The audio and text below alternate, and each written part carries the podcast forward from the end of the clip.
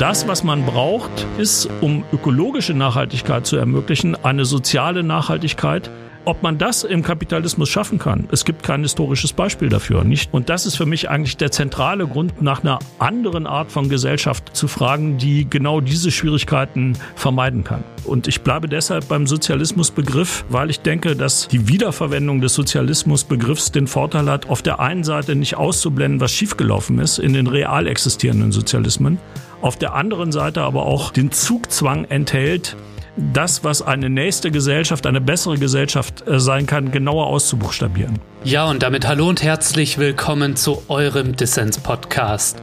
Mein Gast diese Woche ist Klaus Dörre. Der Soziologe hat gerade ein Buch veröffentlicht, das, wie ich finde, sehr gut in die Zeit passt. Es heißt Die Utopie des Sozialismus, Kompass für eine Nachhaltigkeitsrevolution.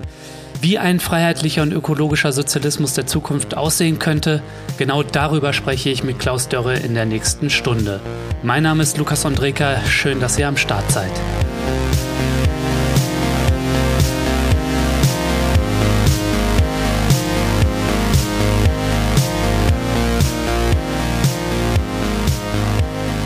Klaus, schön, dass du beim Dissens Podcast dabei bist. Herzlich willkommen.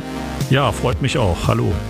Ja, wir sind zusammengekommen, um über Sozialismus zu sprechen. Ja. Viele Menschen können sich ja darauf einigen, dass unsere kapitalistische Wirtschaftsweise nervig ist, dass damit was nicht stimmt, aber Alternativen dazu können sich nur wenige vorstellen und du positionierst dich da ziemlich offensiv und deutlich auch in deinem neuen Buch und zwar für eine Wiederentdeckung und Neuerfindung des Sozialismus.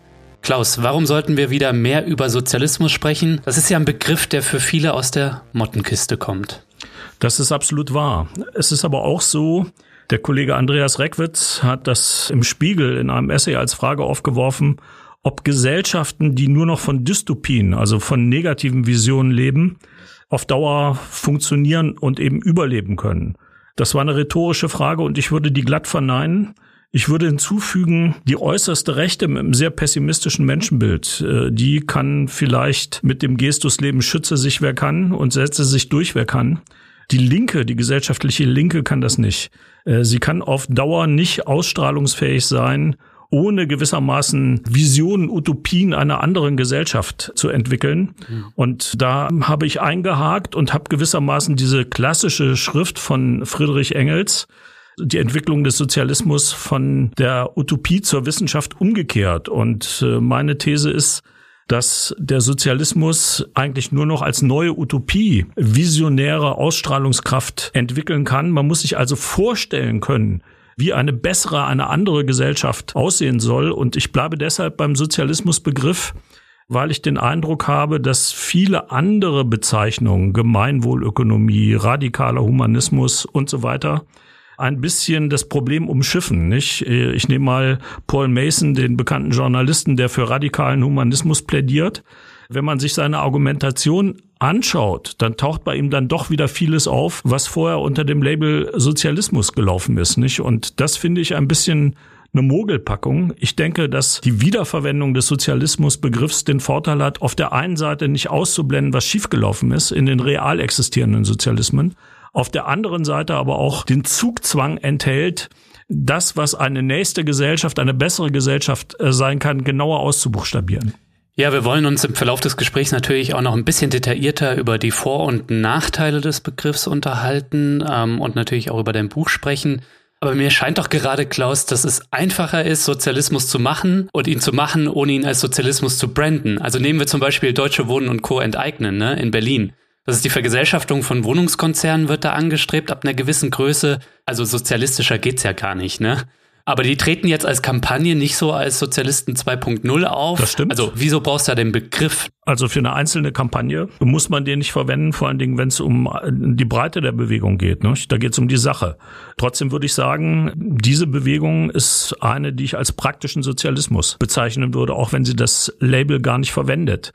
Ich finde halt, dass bezogen auf den Sozialismusbegriff es keineswegs so ist, dass das immer von Nachteil ist. Ich erinnere an Bernie Sanders, den hat die New York Times gefragt, ob seine Vorwahlkampagnen nicht besser gelaufen wären, wenn er auf das S-Wort verzichtet hätte. Und da hat der Sanders ganz kühl geantwortet, Keinesfalls. Der hatte jede seiner Rede angefangen äh, damit, dass er sozusagen für Democratic Socialism ist. Er hätte in den USA auch sagen können, ich komme geradewegs aus der Hölle. Das hätte den gleichen Effekt gehabt. Aber äh, Sanders sagt, das hat junge Leute angereizt, sich mal genauer zu erkundigen, was demokratischer Sozialismus ist. Und sie haben gegoogelt und haben dann festgestellt, das ist gelabelt mit freier Bildung für alle und so weiter. Und das haben sie gut gefunden. Und er sagt, dieses provokative Moment, genau das hat dazu beigetragen, Leute zu auch für seine Politik zu interessieren, die er äh, ansonsten gar nicht erreicht hätte. Siehst du da eigentlich gerade auch ähm, so einen Shift so zwischen Generationen? Also ich bin ja Jahrgang 89, ne?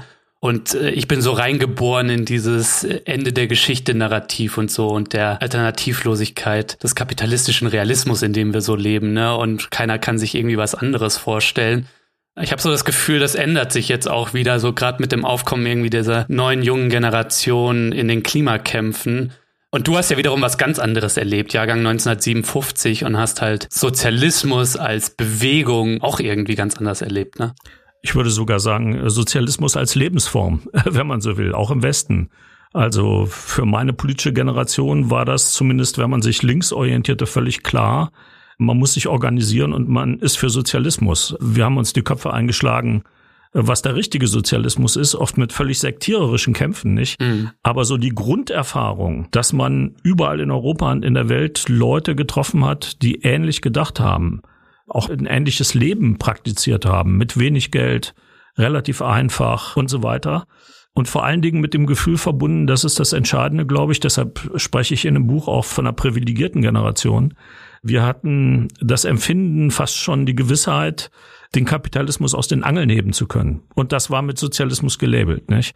Das hat sich als Irrtum erwiesen, bekanntlich. Mhm. Aber sozusagen die Power, die ich damals empfunden habe, die habe ich dann wieder zum ersten Mal erlebt äh, bei der Gründung von Students for Future in Leipzig auf einer Vollversammlung mit äh, mehr als 1500 Studierenden.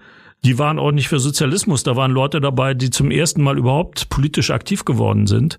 Aber mein Vorschlag, gewissermaßen die Sozialbindung des Eigentums zu erweitern, um Nachhaltigkeitsziele und bei Nichteinlösung äh, Paragraph 15 anzuwenden des Grundgesetzes, nämlich zu sozialisieren, da sind wir wieder bei der Enteignungsbewegung, das stieß auf dröhnenden Applaus.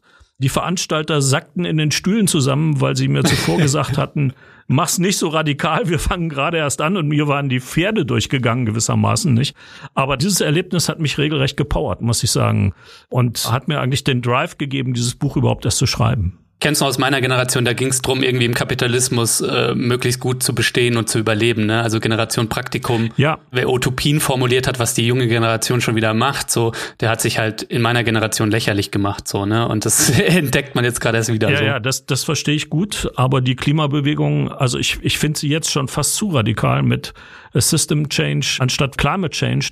Ich finde aber, was man auch sehen muss, Leute aus einer Generation, wie du sie schilderst, für die Sozialismus völlig tabu war. Und selbst Liberale wie Thomas Piketty, also im intellektuellen Raum, entwickeln wieder Interesse an Sozialismus. Der Piketty hat gerade ein Buch gemacht, ähm, Die Zukunft des Sozialismus, hm. und schildert, wie er vom Liberalen zum Sozialisten wird. Nicht? Sozialismus assoziiert er sehr stark mit gerechter Steuerpolitik und Mitbestimmung. Das ist ein bisschen zu wenig, würde ich sagen.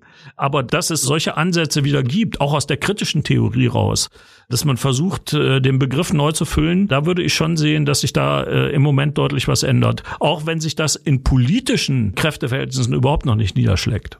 Mhm.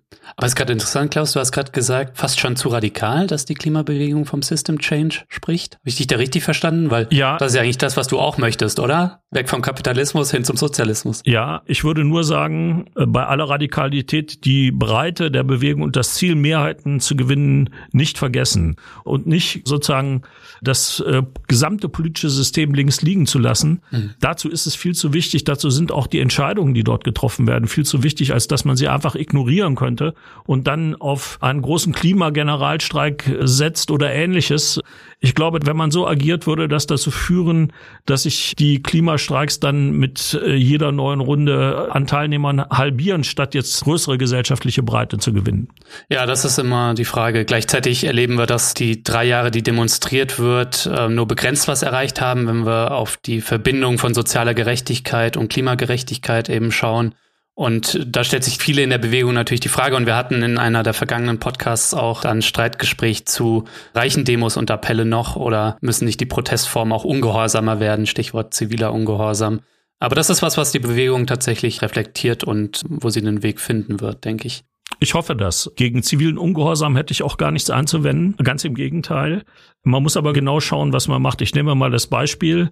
Also Ende Gelände, also die Bewegung, die sehr erfolgreich um Öffentlichkeit gekämpft hat beim Kohleausstieg. Mhm. Der Sturm auf Schwarze Pumpe, also auf eines der Kohlekraftwerke in der Lausitz, Andreas Malm, der Humanökologe, äh, feiert das sozusagen als ein Erweckungserlebnis, nicht? Er war an einer richtig militanten Aktion mit zivilem Ungehorsam beteiligt.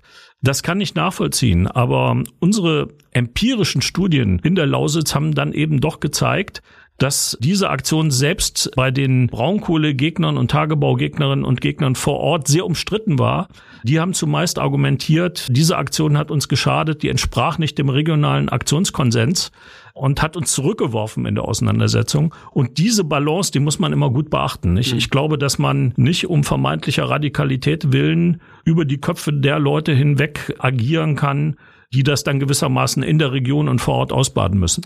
Weil wir es auch erlebt haben, dass im Hambacher Forst und jetzt auch in Lützerath, ich glaube, wenn da ähm, zum Beispiel so Bagger sabotiert werden oder blockiert werden und ähnliches, ähm, da gibt es dann schon auch Verständnis für. Klar. Ne? Aber ja, das ist äh, immer wieder eine Frage äh, von Akzeptanz von Aktionsformen und von gesellschaftlichen Mehrheiten und da muss man sich strategisch klug bewegen, denke ich. Genau. Es ist auch eine Frage, wie man sie vorbereitet und wie man dann in der Perspektive agiert. Ich nehme nochmal das Beispiel der Leipziger Studentenvollversammlung. Der strahlende Held dieser Veranstaltung, das war nicht ich, ja, sondern das war der Betriebsratsvorsitzende der Werke öffentlicher Personennahverkehr Leipzig. Mhm. Und er hat an die äh, Teilnehmenden gewendet, argumentiert, beziehungsweise dazu aufgerufen, wir haben 2020 äh, eine Tarifrunde. Ihr könnt uns unterstützen und helfen bei besseren Arbeitsbedingungen und Löhnen. Und äh, das, was daraus geworden ist, ist, um es kurz zu machen, waren Unterstützungskomitees aus der Fridays-Bewegung in mindestens 25 Städten. Hm. Äh, die haben sozusagen die Forderung nach einem nachhaltigen öffentlichen Personennahverkehr mit Klimaschutz verbunden. Und umgekehrt hat Verdi, das finde ich die eigentliche Sensation, diese Tarifrunde als eine Klimaschutzrunde angelegt von vornherein. Das ist nicht überall gut gelaufen, nicht? Aber innerhalb der DGB-Gewerkschaften hat das eine enorme Ausstrahlung entwickelt, ähm, wird überall thematisiert. Das zeigt schon, dass man auch Breite gewinnen kann. Ja, Breite gewinnen, Breite auch für die Utopie einer gerechteren Gesellschaft. Lass uns mal auf dein Buch zu sprechen kommen. Das heißt, die Utopie des Sozialismus, Kompass für eine Nachhaltigkeitsrevolution. Klaus, sag doch mal, wie und warum ist dieses Buch eigentlich entstanden? Ja, äh, ich habe es eigentlich schon gesagt. Einer der Ausgangspunkte war gewissermaßen diese Leipziger Vollversammlung. Und alles weitere war ein bisschen Zufall. Wir hatten unter anderem im Kolleg Postwachstumsgesellschaften, das ich gemeinsam mit Stefan Lessenich und Hartmut Rosa verantwortet habe für insgesamt neun Jahre, eigentlich den Plan, die gesammelten Erkenntnisse in einen solchen Kompass für eine Nachhaltigkeitsrevolution einfließen zu lassen. Dazu ist es nicht mehr gekommen. Auch deshalb, weil es unter uns gar nicht mehr so einfach ist, dass wir uns auf einen solchen Kompass einigen und auch mhm. sozusagen die Methodik der konstruktiven Kontroverse sich zwischen uns dreien ein bisschen erschöpft hatte. Also das stand sozusagen als unabgegoltenes Projekt im Raum äh, und so ist eigentlich das Buch zustande gekommen. Mhm. Witzig, dass du jetzt schon äh, Stefan Lessenich und Hartmut Rosa erwähnt hast. Mit denen hast du äh, zusammen die Forschungsgruppe Postwachstumsgesellschaften gegründet. Und das sind jetzt auch, glaube ich, zwei Menschen, die den Sozialismusbegriff, glaube ich, nicht so offensiv verwenden wie du, vor allem niemand wie Stefan Lessenich. Wirft das vielleicht auch so ein bisschen einen Blick drauf, wie man sich uneinig ist in der Linken über den Begriff und die Zweckmäßigkeit dieses Begriffs? Ganz sicher. Und dafür gibt es ja auch viele Gründe. Der Begriff ist belastet. insbesondere durch die Praxis der real existierenden Sozialismen, aber auch sozusagen durch eine sozialdemokratische Praxis, die gewissermaßen ja soziale Politik nur innerhalb der Grenzen des Kapitalismus denkt. Also da hat sich was erschöpft und diese Diagnose würde ich teilen und wenn man jetzt auch die Aktualität gegenwärtiger Sozialismen nennt. Äh, ich meine, die führende Kraft der chinesischen Gesellschaft nennt sich immer noch kommunistische Partei. Nordkorea ist ein Nominalsozialismus. Äh, wir haben die verschiedenen Sozialismen des 21. Jahrhunderts hm. in Lateinamerika erlebt. Und überall kann man feststellen, da, da läuft was schief, ja. Und es gibt offenbar systemische Mechanismen, die dazu führen, dass sozialistische Systeme nicht das einlösen, was sie versprechen. Und insofern gibt es gute Gründe, dass Kolleginnen und Kollegen diesen Begriff nicht wählen. Das muss man ganz klar sagen. Meinst du, wir kriegen es hin, Stefan Lessenich, den hätte ich auch fast mal hier im Podcast gehabt, äh, und Hartmut Rosa und dich dann hier im Podcast zu einem Streitgespräch zusammenzubringen? Ja, das ist eine interessante Frage und äh, ich würde es, also ich, ich würde raten, das einfach mal zu probieren. Man müsste mal schauen, ob die beiden bereit sind. Wobei äh, bei Hartmut Rosa erlebt man immer wieder Überraschungen. Ich bin gar nicht mal sicher, ob er sich vehement vom Sozialismus abgrenzen würde und äh, Stefan Nessenich würde wahrscheinlich von der solidarischen Gesellschaft sprechen. Ja. Also das ist der zentrale Begriff bei ihm, Solidarität. Der ist etwas weniger sperrig, aber aus meiner Sicht zugleich diffuser als Sozialismus. Äh, beim Hartmut war die demokratische Postwachstumsgesellschaft der Begriff und damit haben wir auch gemeinsam operiert. Ja, ich wäre mal gespannt, mit den beiden auch über die Utopie des Sozialismus wieder in eine Kontroverse zu kommen. Ja, das bringt mich zu einem interessanten Punkt, weil auch hier im Podcast wird häufiger mit Begriffen wie Postwachstumsgesellschaft, Postkapitalismus, sozialökologischer Transformation, dem guten Leben operiert. Du hast jetzt gerade vom Stefan Lessenich den Begriff solidarische Gesellschaft oder eben von Hartmut Rosa demokratische Postwachstumsgesellschaft eingebracht. Das sind ja alles Begriffe, die im Gegensatz zum Sozialismus eben viel weniger zum einen an Tradition und an Vorstellungswelten anknüpfen und auch mit Blick auf die Zukunft, dass es das andere viel unbestimmter sind. Was sind denn aus deiner Sicht die Vor- und Nachteile so einer unbestimmten Zukunftsvision? Weil das erhält dann ja vielleicht auch den Blick auf deine Idee vom Sozialismus? Ja, also was, was sind die Vorteile? Niemand weiß um die Zukunft. Deshalb ist eine gewisse Unbestimmtheit äh, immer von Vorteil, weil man nicht suggeriert, dass man eine solche Zukunft sicher vorwegnehmen könnte. Deshalb sprechen viele auch lieber von Resilienz als von Nachhaltigkeit beispielsweise, weil auch dieser Begriff deutlich unbestimmter ist. Der zweite Vorteil, den ich sehe, ist, den habe ich schon genannt, dass man sich nicht in, äh, in Traditionslinien begibt, äh, die belastet sind. Hm. Was ist der Nachteil einer solchen Begriffsbildung? Also ich nehme mal die demokratische Postwachstumsgesellschaft. Also das suggeriert immer, dass wir den gesellschaftlichen Bruch, der zu einer nächsten besseren Gesellschaft führt, beim Wachstum vollziehen müssen und ignoriert aber meines Erachtens analytisch zu sehr, dass wir sowas wie Postwachstumskapitalismen, also Kapitalismen mit nur noch schwachem Wachstum, längst haben. Das stellt sich sozusagen äh, bereits unter kapitalistischen Bedingungen her. Und dann ist die Frage, was meint eigentlich Postwachstumsgesellschaft? Hm. Der zweite Nachteil, den ich sehe, Postwachstumsgesellschaft ist für alle möglichen Deutungen offen, auch für solche von ganz rechts außen. Vor dieser Gefahr ist auch Sozialismus nicht gefeit. Aber die faschistischen Formationen mussten immer Nationalsozialismus sagen. Ja, und das ist schon mal eindeutig äh, konnotiert. Wir haben aber umgekehrt eine Wachstumskritik von rechts. Nehmen wir mal die Ecopop-Bewegung in der Schweiz die bemächtigen sich des Begriffs der Postwachstumsgesellschaft und versehen ihn mit reaktionären Inhalten. Äh, das Argument ist dann schlicht, wir müssen gegen Einwanderung sein, wenn wir die Natur so wie sie ist in unserer schönen Schweiz bewahren wollen. Nicht? Und ähm, das ist noch relativ durchschaubar. Aber wenn man sich jetzt mal Alain de Benoit und die neue Rechte anschaut, wie sie sich auf diesen Postwachstumsbegriff stürzen, wie sie eine Kritik der wahren Gesellschaft leisten, wie sie den Entfremdungsbegriff nutzen, aber immer mit dem Ziel, Gemeinschaften zu konstruieren, die für das Gemeinwohl stehen sollen und das sozusagen mit autoritären Visionen verbinden. Da finde ich, da ist zu viel Offenheit und zu viel Diffusität ein Fehler. Hm. Und der letzte Punkt, der Vor- und Nachteile zusammenbringt, aus meiner Sicht, ich argumentiere, dass mit Blick auf die Gesellschaften die Karten auf den Tisch gehören. Also das, was Marx und Engels noch konnten, zu sagen, wir kritisieren den Kapitalismus und dann wird sich schon zeigen, was als Besseres rauskommt. Oder auch, was als Bilderverbot äh, der kritischen Theorie ja die Runde gemacht hat. Ja, wir legen uns Schweigen auf, was die Konturen einer besseren Gesellschaft angeht. Das geht aus meiner Sicht nicht mehr. Das ist nicht mehr redlich. Denn die Leute fragen zu Recht, was ist sozusagen mit den gescheiterten sozialistischen Experimenten? Was wollt ihr stattdessen? Und da muss man, glaube ich, genauer sagen, wohin die Reise gehen soll. Mhm. Um zu verstehen, wo wir hinwollen, müssen wir auch verstehen, von wo aus wir gehen und äh, die Krisen der Gegenwart, vor allem die soziale Krise und die ökologische Krise verstehen, die ja strukturell mit unserem kapitalistischen Wirtschaftssystem zusammenhängen. Du beschreibst diese Gegenwart mit dem Begriff der Zangenkrise. Der war mir neu, deswegen hätte mich interessiert, Klaus, was meinst du damit?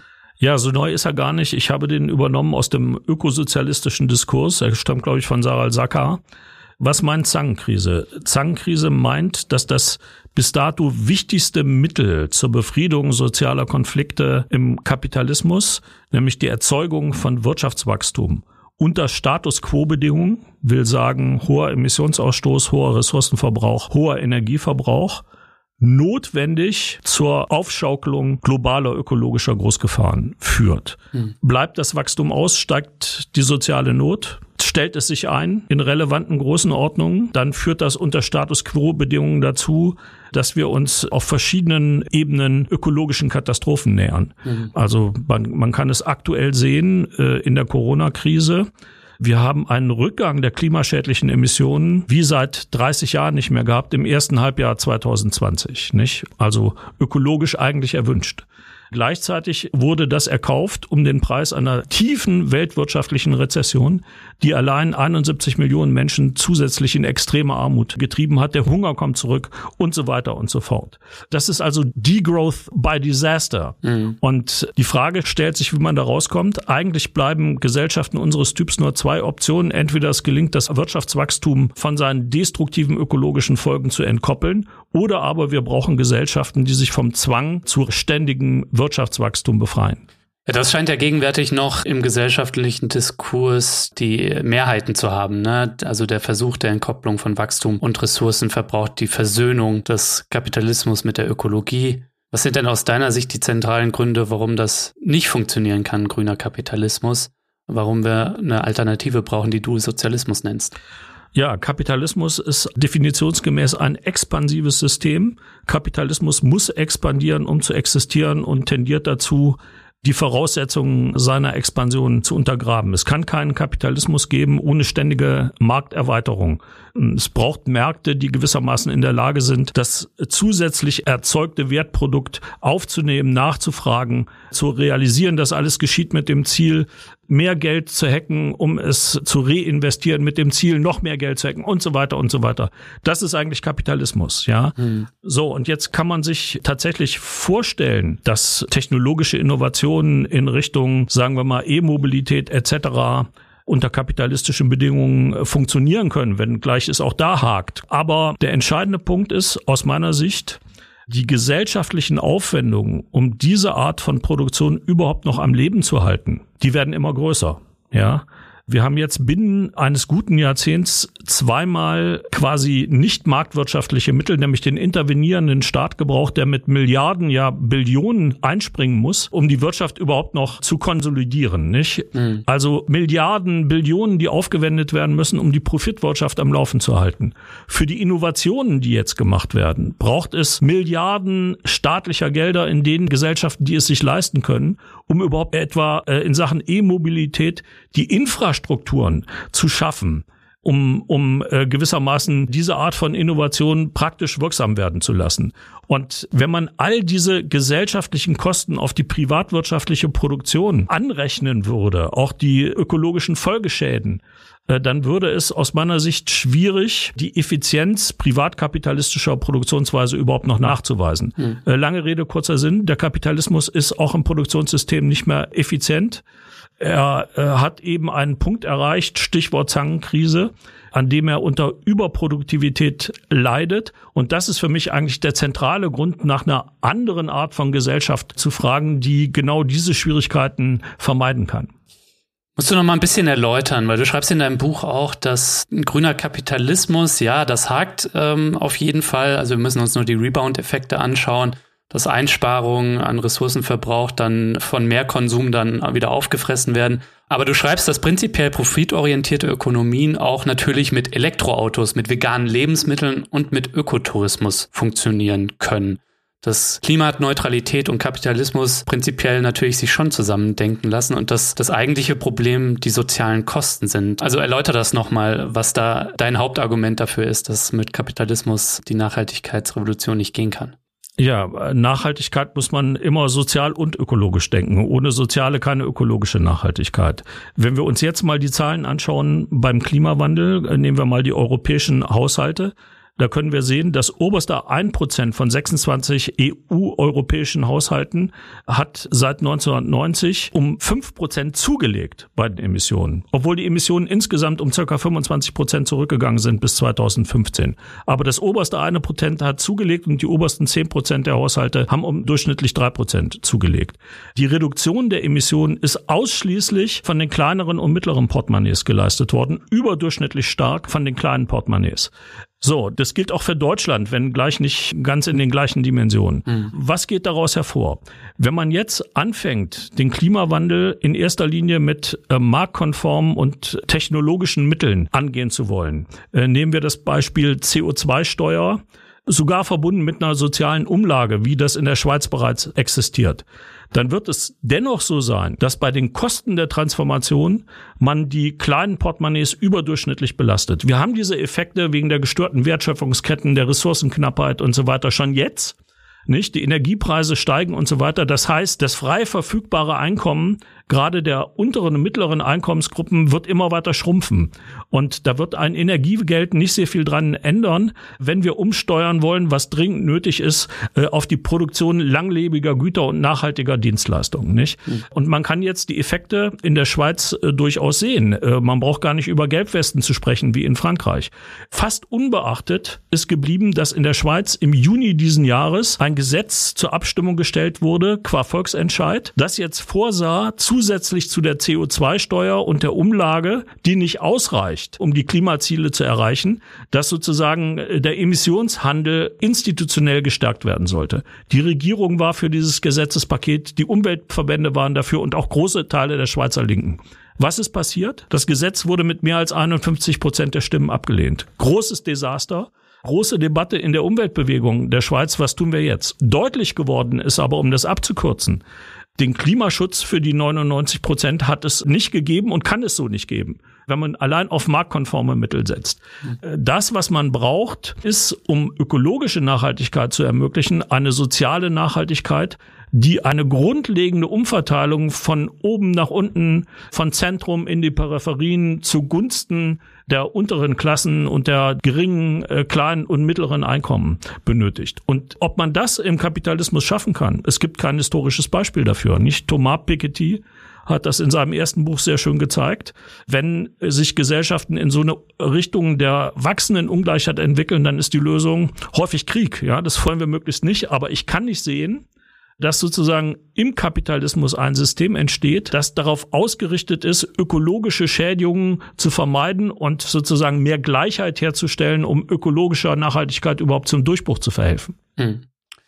Klaus, was droht uns denn, wenn diese Verbindung von Klimakampf und Klassenkampf, also von sozialem und ökologischem, wenn das nicht gelingt? Also was für ein Gesicht würde dieser Kapitalismus haben und welche Fliehkräfte, die wir vielleicht auch jetzt schon erleben, denn Rechts, äh, Rechtsextreme versuchen jetzt schon das Thema auszuschlachten, ne? welche Fliehkräfte könnte das haben?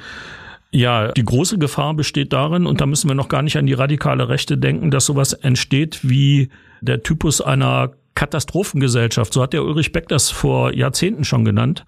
Katastrophengesellschaft heißt, dass die Gesellschaften von einem Ausnahmezustand zum anderen torkeln. Dann war eben Covid-19 nicht der letzte Ausnahmezustand, Gesundheitsausnahmezustand, sondern es kommen weitere Pandemien, es kommen weitere Naturkatastrophen. Wir haben ja das in diesem Sommer in großem Ausmaß erlebt, äh, von den Waldbränden, die die Stadtränder äh, von Athen erreichen, bis zur Flutkatastrophe im Ahrtal, ja. Und jedes Mal sind sozusagen Notstandsmaßnahmen Maßnahmen nötig und die müssen finanziert werden. Ja, und wenn man sich jetzt vorstellt, was ja schon der Fall ist, äh, Wetterextreme nehmen zu und der Staat soll jedes Mal als Reparaturbetrieb einspringen, das kann er vielleicht noch im Ahrtal. Wenn sich sowas aber häuft, dann wird es schwierig hm. und dann könnte etwas einsetzen, was man jetzt auch schon in der Mitte der Gesellschaft merkt. Das ist ja im Zusammenhang mit dem Ahrtal äh, auch schon gesagt worden. Der Kollege Paquet, ähm, FDP, äh, ehemals Wirtschaftsminister in Sachsen-Anhalt, glaube ich, der argumentiert nicht so sehr auf den langfristigen Klimawandel setzen und Maßnahmen dagegen. Wir brauchen Schutzmaßnahmen jetzt und hier und darauf müssen wir sozusagen die Finanzierungsmodalitäten konzentrieren. Das heißt, schütze sich, wer kann. Wenn man einen solchen Weg geht, dann führt der unweigerlich in einen autoritären Staat und eine un, äh, autoritäre Gesellschaft, auch wenn man das gar nicht will. Das ist die große Befürchtung, die ich habe. Und äh, wenn das dann noch von der radikalen Rechten ausgeschlachtet wird, die auch vor einem Sturm auf das Kapitol nicht zurückscheut, die sich radikalisiert und bewaffnet, dann ahnt man, was sozusagen an dystopischem Potenzial in einem solchen Umbruch auch angelegt ist.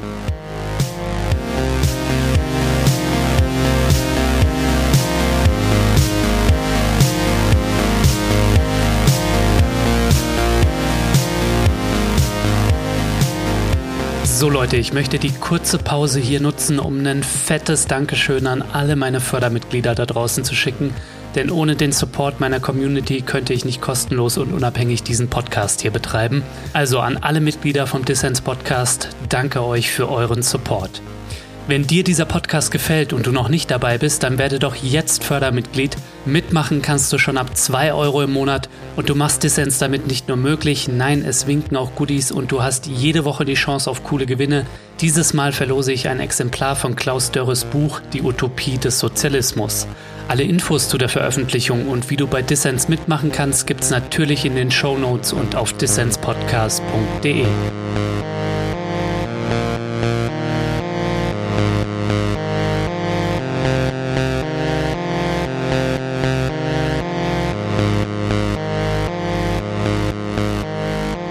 hörst den Dissens Podcast. Zu Gast ist der Soziologe Klaus Dörre.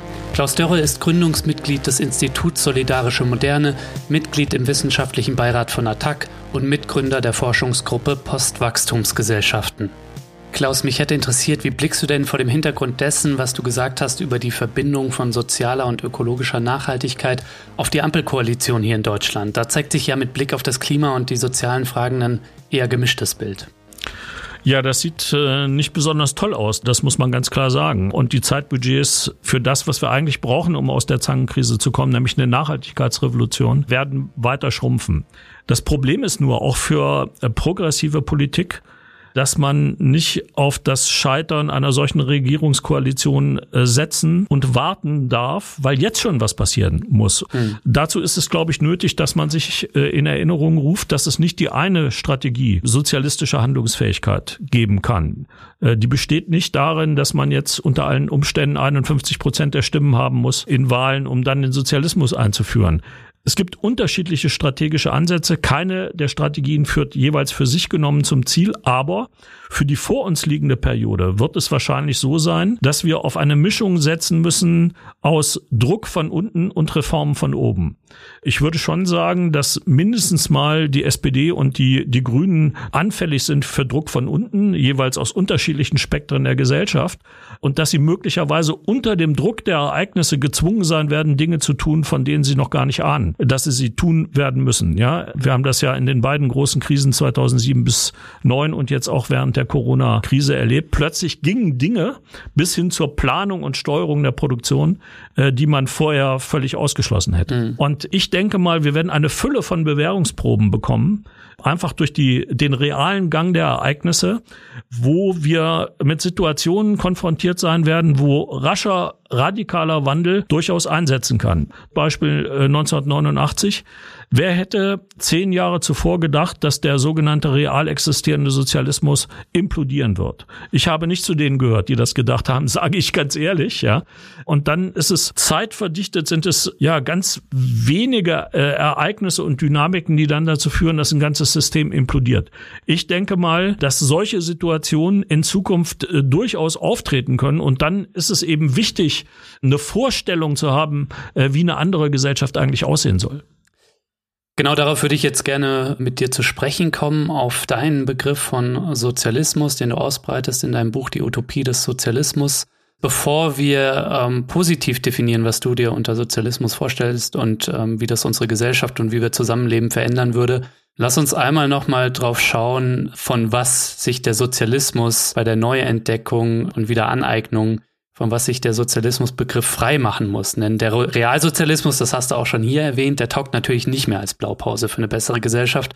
Aus meiner Sicht war er zum einen autoritär und antidemokratisch, zweitens wirtschaftlich ineffizient und, das muss man auch immer dazu sagen, ökologisch desaströser als ein Systemgegner Kapitalismus, wenn man sich die Zahlen anschaut. Ne? Also auch überproduktiv. Was muss ein Sozialismus, ein Ökosozialismus könnte man ja auch sagen, der seine Geschichte und sein Scheitern reflektiert, was muss der hinter sich lassen und warum? Also völlig klar ist, äh, er muss hinter sich lassen einen linearen Produktivkraft- und Fortschrittsoptimismus, äh, der davon ausgeht, dass äh, die jeweils modernste Technologie unter den richtigen Eigentums- und Besitzverhältnissen so angewendet werden kann, dass sie äh, den Massenwohlstand vermehrt. Also diese Kurzschlüssigkeit, alles auf die Zentralität der Eigentumsfrage zurückzuführen, die muss tatsächlich überwunden werden. Erster Punkt. Mhm. Der zweite Punkt ist, es braucht ein neues Verhältnis zu Grundrechten, Menschenrechten als Basis moderner Massendemokratien. Ich habe einladend deshalb Rosa Luxemburg zitiert, die ja schon in der Auseinandersetzung mit dem Bolschewiki, also mit Lenin und Trotzki, argumentiert hat, dass die schlechteste demokratische Institution immer noch besser ist als gar keine. Das war gegen die Auflösung des Parlaments der Konstituante durch die Bolschewiki gerichtet. Ich meine, dass Sozialismen des 21. Jahrhunderts hinter diese Erkenntnis auf keinen Fall zurückfallen dürfen. Es kann nicht mehr darum gehen, Demokratie einzuschränken, sondern äh, nur noch darum, sie zu erweitern, sie etwa auf den Bereich der Wirtschaft auszudehnen. Mhm. Und dann gibt es einen dritten Punkt, der betrifft die Ausbeutungs- und Herrschaftsformen.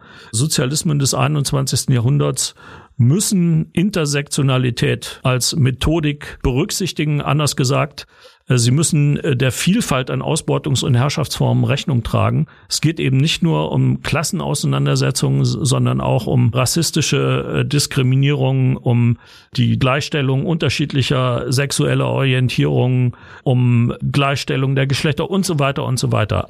Das und insbesondere sozusagen der, die, die Ausbeutung von Natur, die menschengemachten Krisen der Naturverhältnisse, das alles muss gewissermaßen zum Thema werden. Und und das schließt auch ein, dass es den einen Sozialismus gar nicht geben kann, sondern allenfalls unterschiedliche Sozialismen, die aber in der Konsequenz auf eine plurale Gesellschaft mit großen Freiheitsrechten zielen müssen und sich dort auch weiter, ja, ich will nicht sagen befehden werden, aber die doch konkurrieren werden um politische Orientierung. Also Sozialismus der Zukunft kann keine statische Gesellschaft sein, sondern muss eine sein, in der auf der Basis von größerer Egalität bei der Grundversorgung Individualität mehr denn je gelebt werden kann und das wird höchst konfliktreich sein, voraussichtlich. Ja, aber spannend, dass du auch schon angemerkt hast, dass die Bezugspunkte für einen nachhaltigen Sozialismus auch aus dem feministischen und indigenen Denken kommen müssen. Ja. Du schreibst auch in deinem Buch, was ist da denn aus deiner Sicht wichtig? Also ich glaube, zentral ist der Arbeitsbegriff. Da habe ich ja gewissermaßen die feministische Literatur aufgegriffen und breche eigentlich mit einer Vorstellung, dass Sozialismus in erster Linie fokussiert oder ausschließlich fokussiert bei bezahlter Erwerbsarbeit, sondern ich gehe von einem Begriff, von einem Arbeitsbegriff aus. Na, ich habe ihn schon auch bei dem Marx entdeckt oder andere haben ihn entdeckt und ich habe das übernommen, den äh, Begriff der metabolischen Arbeit, das meint Arbeit als lebensspendenden Prozess. Und Arbeit als lebensspendender Prozess umfasst weit mehr als nur die bezahlte Erwerbsarbeit.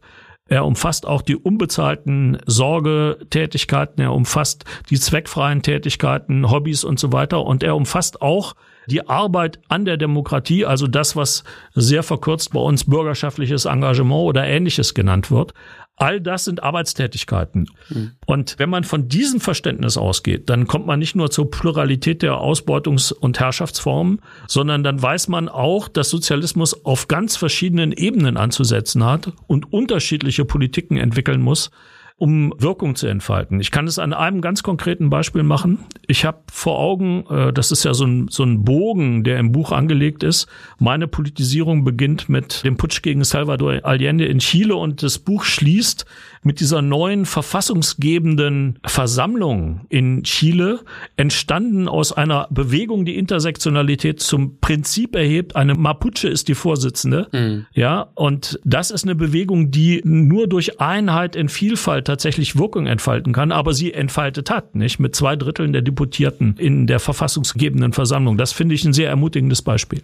Weil wir jetzt schon beim Arbeitsbegriff waren oder sind, hätte mich deine Perspektive auf Arbeitszeitverkürzung, Arbeitsumverteilung und Zeitwohlstand interessiert, weil das scheint mir doch auch irgendwie eine konkrete Utopie, die jetzt auch wieder mehr AnhängerInnen findet, zu sein, die auch den Sozialismus als irgendwie sowas Fernes dann auch irgendwie in unsere Lebenswelt holt und die genau auch darauf zielen muss oder zielen könnte, nämlich auf die Verbindung von zum Beispiel Geschlechtergerechtigkeit, sozialer Gerechtigkeit und ökologischer Gerechtigkeit ähm, und die auch vor allem aus so feministischen, marxistischen Kontexten kommt. Ich denke da zum Beispiel an Frigga Haugs 4 in 1 Perspektive, ne? Wie blickst du auf diese Idee oder dieses Programm von Arbeitszeitverkürzung bei gleichzeitiger Umverteilung und Zeitwohlstand? Ganz wichtiger Punkt. Ich gehe schon in der Einleitung auf Thomas Morus und sein klassisches Utopia ein, wo er schon äh, die Idee formuliert wird, dass man in sechs Stunden bezahlter Erwerbsarbeit viel effizienter arbeiten kann und auch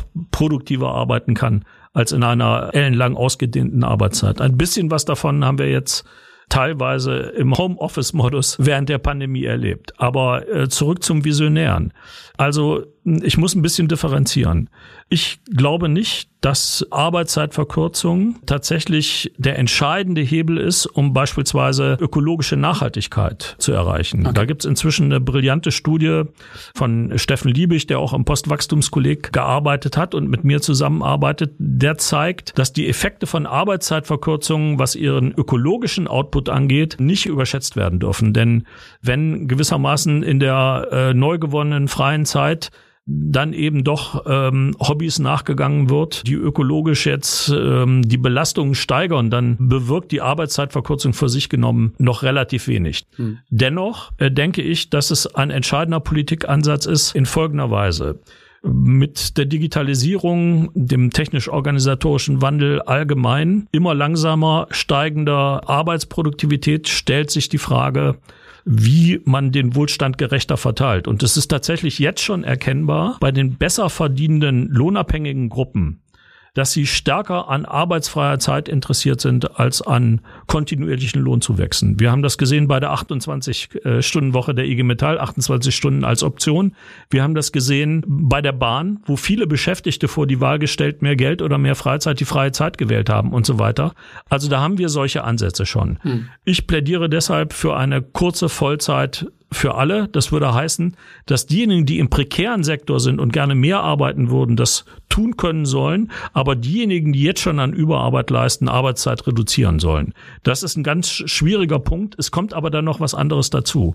In flexiblen Arbeitsverhältnissen ist es, glaube ich, nötig, dass man große Freizeitblöcke bekommt. Deshalb plädiere ich für eine bedingungslose Grundzeit für alle. Also im Anschluss an eine bezahlte Arbeitstätigkeit, die man eine bestimmte Zeit auswählt, soll man das Recht bekommen, gewissermaßen eine Freizeitpause einzulegen, die man für unterschiedliches verwenden kann, von Weiterbildung bis zur Betreuung älterer Menschen oder auch nur zum Spaß und so weiter und so weiter. Das wäre die Idee. Aber es kommt noch was anderes dazu und das ist entscheidend.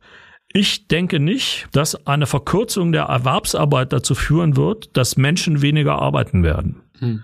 Ich gehe eher davon aus, dass so viele Tätigkeiten anfallen werden, etwa bei der äh, Steuerung des Gemeinwesens, bei der Auseinandersetzung mit widrigen Naturverhältnissen, vieles in Sachen Klimawandel etc. ist ja gar nicht mehr zurückzudrängen, dass so viele Arbeiten anfallen werden in diesen Bereichen, dass Arbeitszeitverkürzung im Erwerbsarbeitsbereich insbesondere bedeuten wird, dass mehr Menschen die Zeitbudgets zur Verfügung haben für, ich nenne es mal, Arbeit an der Demokratie und der Gesellschaft. Was auch nicht verkehrt ist. So ist das. Vielleicht kannst du einmal sagen, was sind denn, jetzt haben wir schon über ein vielleicht Fundament deines nachhaltigen Sozialismus gesprochen, und es ist natürlich auch nur ein kleiner Baustein von vielen. Was sind denn noch Fundamente in deiner Utopie eines nachhaltigen Sozialismus? Du hast da in deinem Buch, gehst du da auf ziemlich viel ein, von Eigentumsverhältnissen über Wirtschaftsdemokratie bis hin zu, das hast du ja auch schon erwähnt, äh, die Art, wie wir produzieren oder was wir produzieren, den Konsum langlebiger Güter. Hm. Also du hast da wirklich ganz, ganz viele Bereiche. Vielleicht kannst du mal hier, du musst jetzt gar nicht alle nennen, aber sagen, was sind da aus deiner Sicht die wichtigsten Säulen eines nachhaltigen Sozialismus? Ja, ich fange mal mit dem Topos an, der aus einer linken Perspektive immer der überraschendste ist.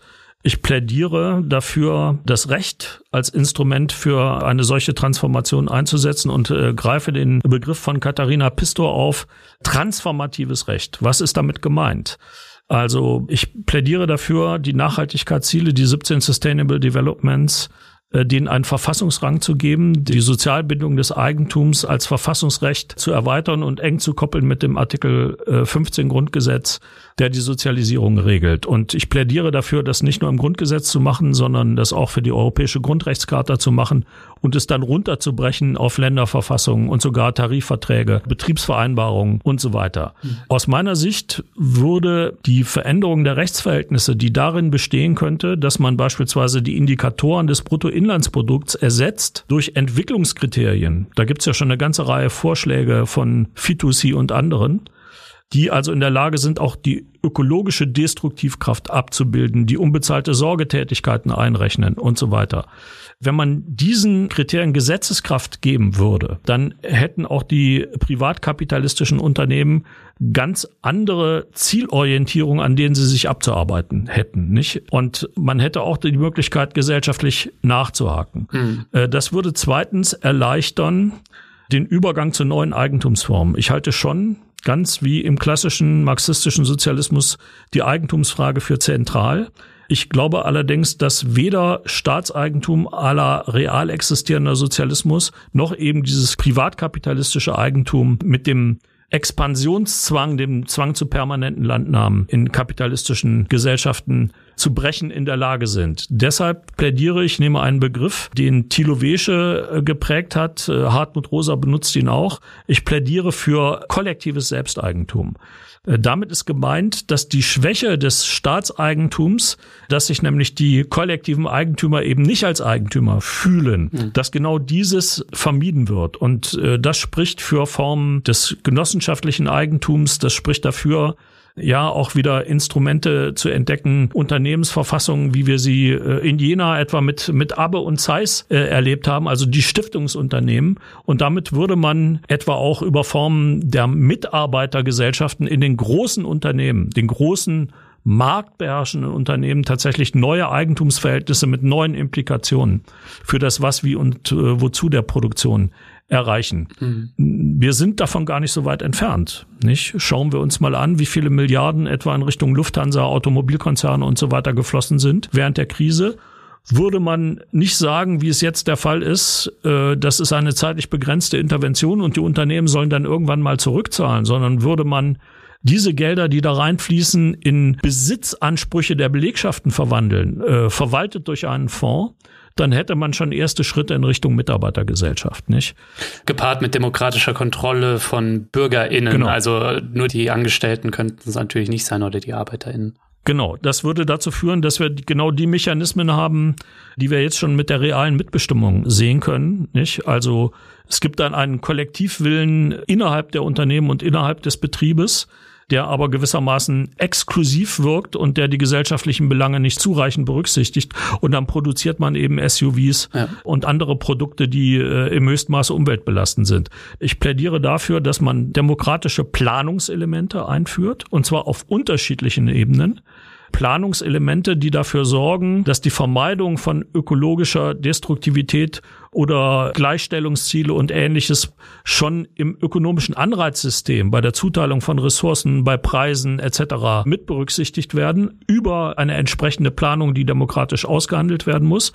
Und ich plädiere schon jetzt unter kapitalistischen Bedingungen für Transformations- und Nachhaltigkeitsräte, deren erstes Ziel darin bestehen könnte, das ist äh, bei der Erreichung der Umsetzung von Nachhaltigkeitszielen mit dem Soll zu vergleichen und damit sozusagen die Regierenden unter einen ständigen Entscheidungszwang zu setzen. Denen müssten beispielsweise auch die Klimabewegungen angehören, die Umweltverbände, Fraueninitiativen, äh, regionale Initiativen und so weiter. Mhm. Und die müssten in der Perspektive das Recht bekommen, auf Investitionsentscheidungen der Unternehmen Einfluss zu nehmen. Das ist ein Kernelement meiner Sozialismusvorstellung.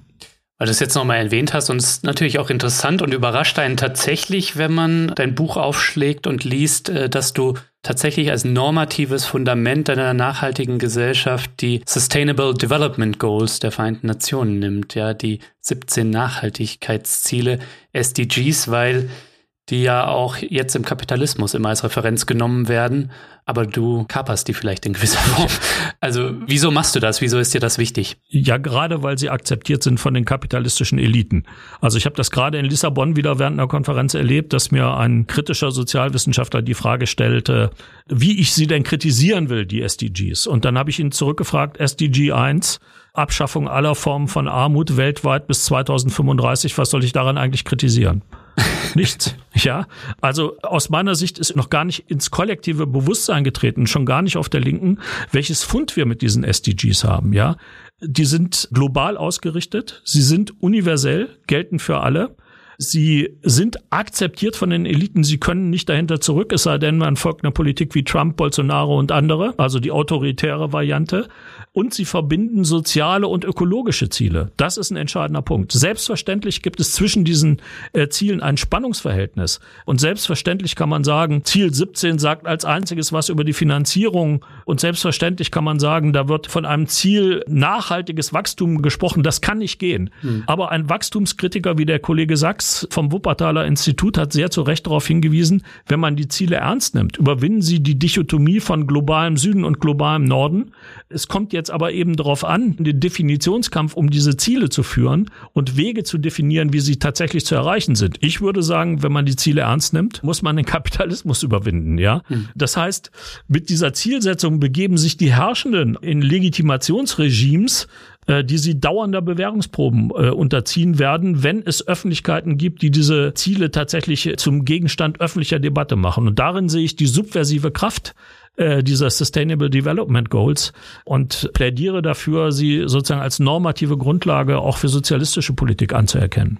Ja, also da könnten wir jetzt auch noch weiter drüber reden, aber wir müssen ein bisschen auf die Zielgerade abbiegen, Klaus. Ähm, also es hätte mich noch zwei Sachen interessiert. Zum einen, wie du über das Verhältnis von Markt und Plan beziehungsweise Markt und demokratischer Planung denkst weil das scheint mir doch wichtig, wenn es darum geht, den Zwang zu kapitalistischen Landnahmen zu brechen. Ja. Das zum einen und dann tatsächlich dein Blick auf Digitalisierung, die Potenziale auch, die uns die Digitalisierung vielleicht mit Blick auf eine nachhaltige Gesellschaft ermöglicht.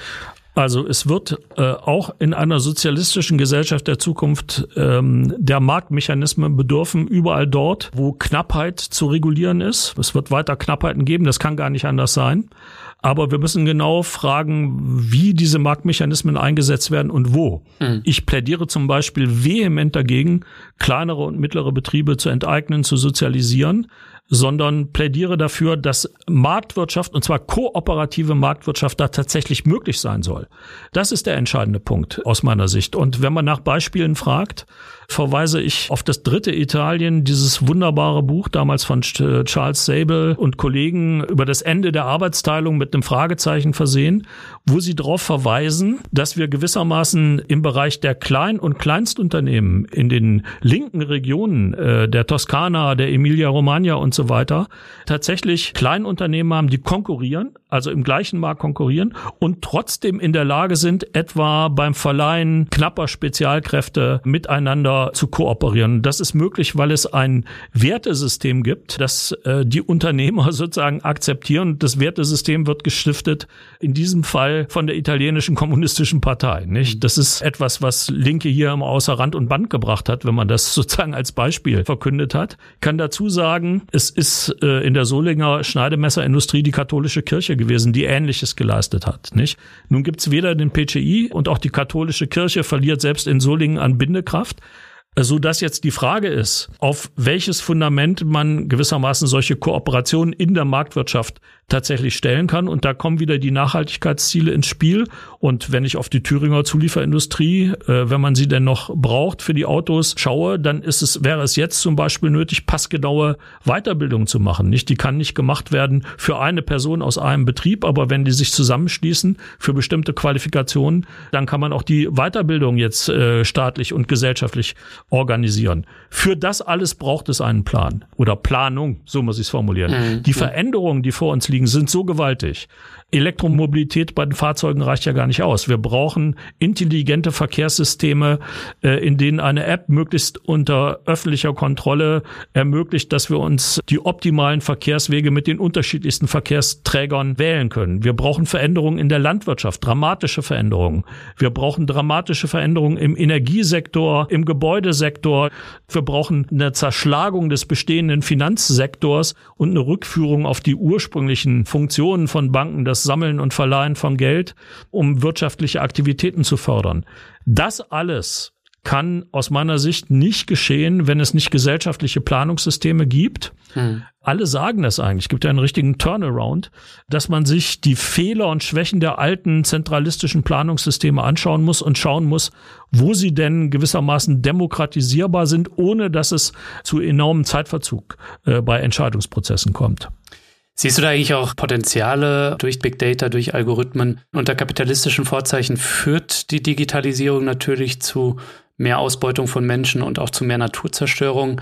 Aber sie ließe sich sicher auch vernünftig einsetzen für eine demokratische Planung. Wie denkst du darüber? Das sehe ich genauso, wenngleich ich mich äh, gegen technokratische Visionen wende, die jetzt gewissermaßen davon ausgehen, dass man qua Social Profiling die Bedürfnisse genau ermitteln kann mhm. äh, und dann bedürfnisgenau tatsächlich äh, Produktion planen und ausrichten kann. Das ist mir zu nah an der chinesischen Realität, dem Ausspionieren und Kontrollieren von Menschen. Da muss man natürlich einen Riegel vorschieben. Und äh, das geht nur, wenn es bestimmte digitale Rechte gibt, wie sie beispielsweise der Chaos Computer Club fordert. Also das Recht beispielsweise auf Löschen von Informationen im Netz. Das ist ein ganz wichtiger Punkt. Ja, das Netz vergisst nicht. Es muss vergessen. Ja, und es muss die Möglichkeit geben, sozusagen den Zugriff auf die Privatpersonen abwehren zu können, als ein kleines Beispiel. Dennoch bin ich der Meinung, dass in vielerlei Hinsicht äh, digitale Technik genutzt werden kann, um effizienter zu planen, aber auch um zu demokratisieren. Mhm. Äh, wir haben ja jetzt schon in Unternehmen mit äh, sogenannter agiler Technik die Möglichkeit, dass über das Intranet über verschiedenste Fragen abgestimmt werden kann. Man kann sogar den CEO qua digitaler äh, Technik tatsächlich selbst wählen. Das alles gibt es schon, selbst in großen Unternehmen ist also schon, schon Praxis. Das Problem ist nur, dass diese Verfahren als solche erst erstmal die kapitalistische Profitwirtschaft und Profitlogik nicht aushebeln. Und dann kommt es zu solchen Situationen, äh, der Chef stellt äh, Dinge zur Abstimmung im Intranet und er verliert dauernd äh, gegen die Belegschaft und cancelt dann die Entscheidungen der Belegschaft und damit ist die Partizipation tot, nicht?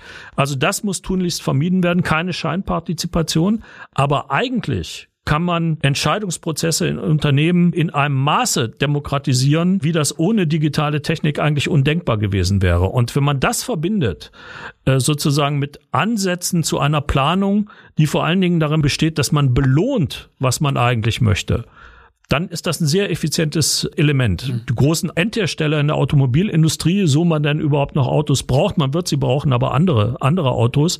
Äh, die großen Endhersteller sind deshalb profitabel, weil sie einen enormen Druck auf ihre Zulieferer ausüben und sie leben von Überausbeutung in den transnationalen Wertschöpfungsketten. Ein Planungssystem, äh, könnte die Kooperation von Zulieferern und Endherstellern belohnen und die Kooperation wäre demokratisch auszuhandeln und man könnte sozusagen auch die Fahrzeugproduktion sehr stark an den Bedürfnissen der Nachfrager ausrichten. Das ist ja jetzt schon der Fall, dass äh, angestrebt wird, dass man just in time nur das Auto ausliefert und baut, das äh, zuvor vom Kunden auch tatsächlich gewünscht wird. Also die Mechanismen sind im real existierenden Kapitalismus und seiner Produktion schon angelegt. Es kommt darauf an, sie für das große Ganze nutzbar nutzbar zu machen und in den Entscheidungsprozessen stärker zu demokratisieren und zu vergesellschaften. Aber die Antwort ist ein klares Ja. Mhm. Man kann digitale Technik so nutzen, dass sie auch den Arbeitenden und den äh, Nicht-Arbeiten, also den Gesellschaften in Gänze zugutekommt. Klaus, ähm, danke dir soweit. Das alles klingt natürlich auch super. Jetzt mit Blick auf die Zukunft stellt sich mir die Frage, ähm, wie kommen wir da denn hin? Vielleicht kannst du einmal beschreiben zum Ausblick, was aus deiner Sicht zusammenkommen muss, damit wir echte Veränderungen erleben. Erstens äh, das Heranwachsen des Neuen in Nischen des Alten. Energiegenossenschaften, Demokratisierung von Energieerzeugungen und so weiter als ein Beispiel. Äh, zweitens Reform von oben erzwungen oder kombiniert mit Druck von unten. Auch die äh, kapitalistischen Eliten werden gezwungen sein, Dinge zu tun, die sie eigentlich gar nicht wollen. Und drittens schon Elemente des Bruchs mit dem alten System. Wir werden nicht an der Eigentumsfrage und der Sozialisierung großer marktbeherrschender Unternehmen vorbeikommen. Ich habe angedeutet, auf welchem Wege das tatsächlich passieren kann. Und das Ganze muss getragen werden von einer Massenbewegung für soziale, ökologische Nachhaltigkeit und Demokratie. Eigentlich ist es eine Frage des Willens und des Engagements, solchen Bewegungen tatsächlich zum Durchbruch zu verhelfen. Und ich sehe sie aber tatsächlich etwa in den Klimabewegungen im Keim auch schon angelegt. Mhm. So, und dann braucht es sozusagen Elemente der Verdichtung, also Wahrscheinlich werden das schon Erschütterungen im Gebälk durch Naturkatastrophen oder anderes sein oder große Krisen sein, die dann dazu führen, dass gewissermaßen Machtfragen gestellt werden und sich die Kräfteverhältnisse, die gesellschaftlichen und politischen Kräfteverhältnisse grundlegend ändern. Natürlich kann die Sache schiefgehen. Gegenwärtig spricht vieles dafür, dass die Sache schief geht. Äh, nur ich finde, äh, sich der Dystopie hinzugeben, die Hände in den Schoß zu legen, das könnte schon mit Blick auf meinen Sohn und vielleicht wird er auch mal Kinder haben, äh, nicht verantworten. Also ich finde, dieses äh, Sinnerfüllte, was solidarisches Handeln einem bieten kann, das ist auch so eine Erfahrung aus den Klimabewegungen, dass man merkt, sinnstiftend für einen selbst ist, dass man solidarisch handelt. Das ist so eine Grunderfahrung. Wenn die massenwirksam wird, dann könnte es tatsächlich gelingen, dieses System, das unsere Lebensgrundlagen angreift, tatsächlich zum Einsturz zu bringen. Klaus, danke dir fürs Gespräch. Ich bedanke mich auch.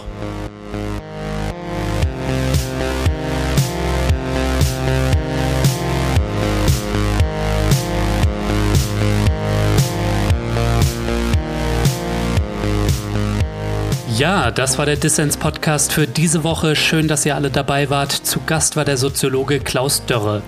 Wenn ihr euch für ihn oder seine Arbeit interessiert, dann schaut doch mal in die Shownotes, da habe ich jede Menge Infos reingepackt, unter anderem auch einen Link zu Klaus Dörres Radioshow, in der er sich mit Gesellschaftskritik und Musik befasst. Und vergesst nicht, wenn ihr noch nicht am Start seid, dann werdet jetzt Fördermitglied von Dissens, denn damit ich hier kostenlos und für alle da draußen senden kann, bin ich auf euren Support angewiesen. So, das war's dann auch von mir soweit. Bleibt nur noch zu sagen, danke euch fürs Zuhören und bis zum nächsten Mal.